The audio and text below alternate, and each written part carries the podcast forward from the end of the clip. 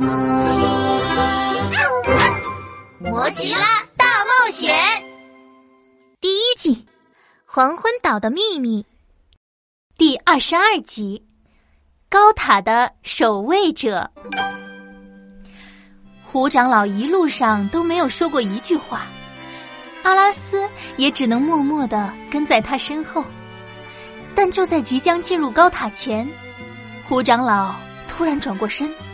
优雅的坐在门前的台阶上，他的目光分别在阿拉斯、奇宝和小魔女的脸上停留了一会儿，然后对他们说道：“一旦进入高塔，你们就再也不能乘上来来往往号了，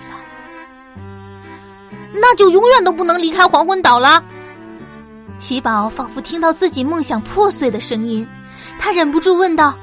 永远都得待在这座塔里。你们的命运已经被选择了另一种流向，就像当初的我们。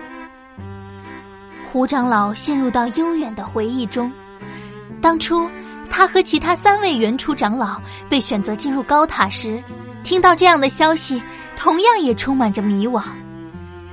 被选择的感觉确实令人不安。可错过了来来往往后，继续让他们和其他的狗狗们混住在一起，实在不合适。毕竟，他们已经完成了所有应该学习的课程。长老们讨论了几次，为了继续调查那颗蛋的来龙去脉，还有就是得让这三个小家伙待在岛上有事可做，不要成天闯祸。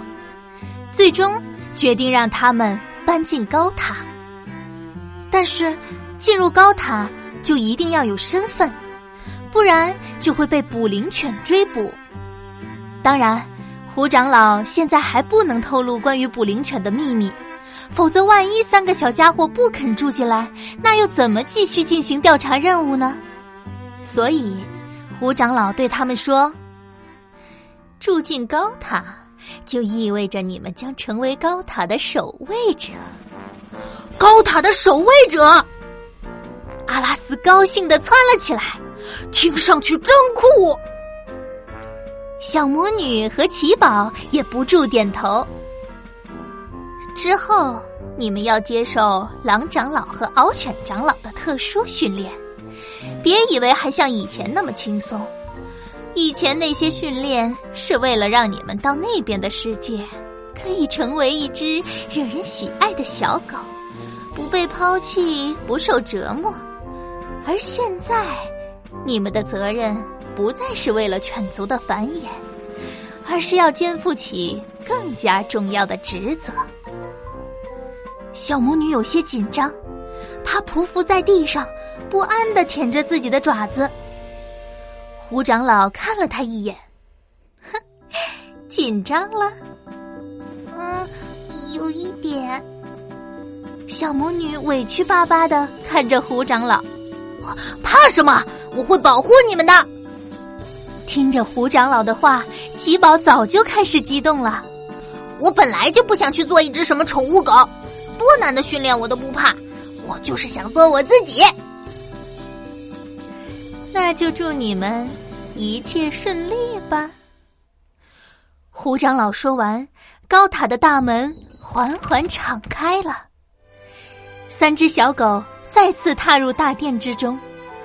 上次，他们怀揣着好奇、激动的心情，探头探脑的四处张望。可这次，脚步似乎充满着源源不断的力量。虽然不知道未来会发生什么，但此刻，阿拉斯、小魔女和奇宝的心里都有同样一种感觉，那是前所未有的笃定。是一种准备面对一切的淡然，是无论在考场上，还是在登船前都不曾出现过的感觉，是踏踏实实，是勇敢面对，是接受了责任的同时，不知不觉的长大了。跟着胡长老，穿过连接着小塔楼和高塔的一座充满着秋色的花园。大家来到高塔西侧的一处小塔楼前，那小楼像一支倒插在花园地上的小铅笔，矮矮胖胖的，戴着一顶尖尖的帽子，可爱极了。好了，胡长老说话了，最后再嘱咐你们几句话。